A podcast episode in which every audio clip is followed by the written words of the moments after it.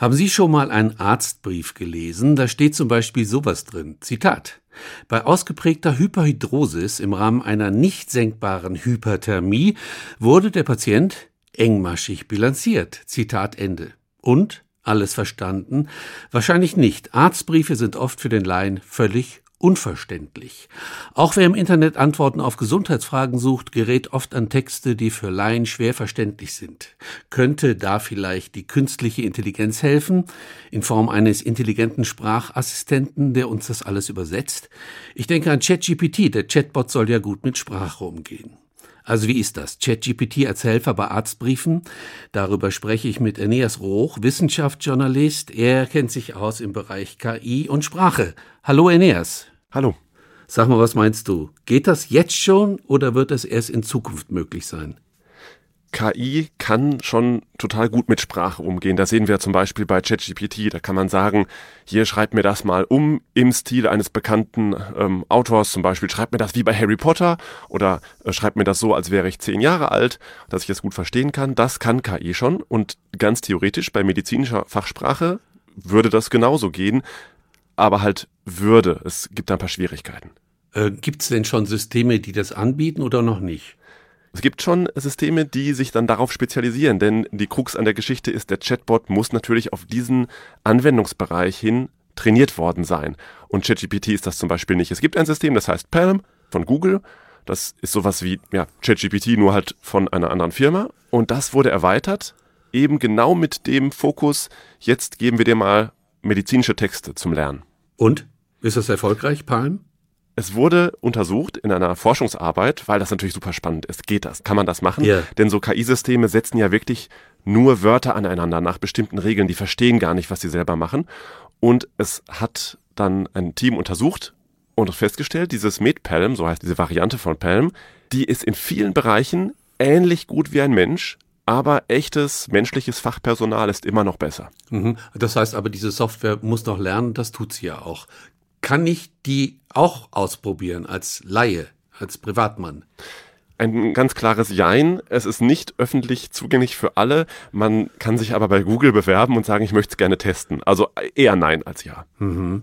Okay. Ähm, Gibt es noch andere ähnliche Systeme oder ist das im Moment ähm, singulär auf dem Markt? Das ist jetzt das, was Google rausgibt. Das ist ein gigantisches Sprachmodell dahinter. Es ist das, was in dieser Forschungsarbeit getestet wurde. Ich kenne jetzt gerade kein anderes. Das heißt aber nichts. Denn wir haben ja in den letzten Monaten und Jahren gesehen, wie schnell einfach solche Systeme plötzlich ähm, sich entwickelt haben und wie viele Anbieter dann da drauf gesprungen sind. Also das will ich gar nicht ausschließen, dass es auch andere Sachen gibt. Ähm, jetzt konkret bei diesem MedPalm wissen wir zumindest im Rahmen einer Forschungsarbeit genau, was kann das, was kann das nicht. Du hattest gesagt, dieses System ist noch nicht so gut äh, wie ein Mensch. Was ist beim Menschen besser immer noch? ich sag mal, was es gleich gut macht, weil das ist schon faszinierend. Also jeweils ein Arzt, eine Ärztin haben sich eine Antwort von diesem System auf eine Frage angeguckt, sehr kleinteilig, und dann verglichen mit einer Antwort eines echten Menschen, der sich auskennt. Und dabei kam raus, 93 Prozent der Antworten dieses Programms die entsprachen dem wissenschaftlichen Konsens. Das heißt, das war richtig und bei Menschen ist es ähnlich. Gleiche Quote.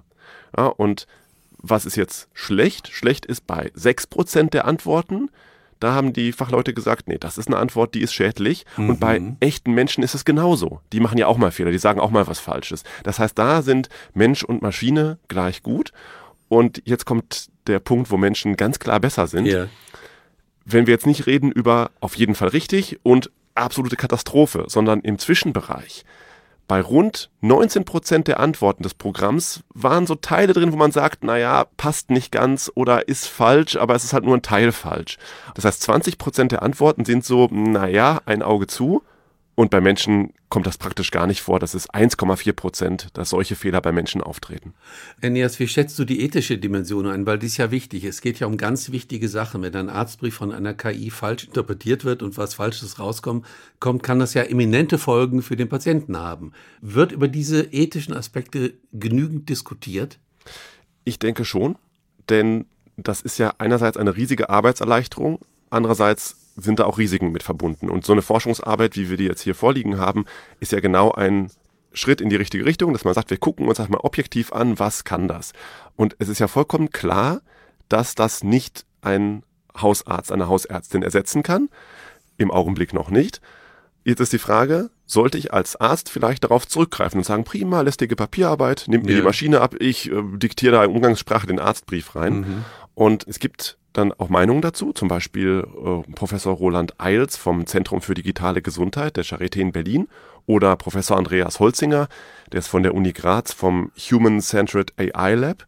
Und die sagen, solche Systeme finden sie sind wie die Dampfmaschine damals. Das heißt, die sind super nützlich, die können wir prima als Unterstützung nehmen, aber Fachpersonal braucht man auf jeden Fall immer noch als Kontrolle zur Bedienung und so weiter und so weiter. Aber wenn das jetzt so sinnvoll trainiert ist, auf diesen Anwendungsbereichen, wie jetzt dieses MedPalm, dann könnte es durchaus in Frage kommen, in einem ersten Schritt Patientinnen und Patienten zu beraten. Ja, ganz wichtig. Erster Schritt und erstmal nur Beratung, ne? Würde ich im Augenblick auch sagen. Allein schon, weil die Kiste ja keine Intuition hat. Genau. Und wenn ich da hingehe, wie zum normalen Arzt und sage, ah, ich weiß nicht, irgendwie mir geht's nicht so gut und ich drücke mich nicht ganz klar aus oder ich mache einen Fehler, ich beschreibe irgendwas nicht richtig, dann sagt der Arzt, ah ja, mit meiner Erfahrung und so, wie ich mir den jetzt hier angucke, der wird das und das haben, testen wir mal in die Richtung.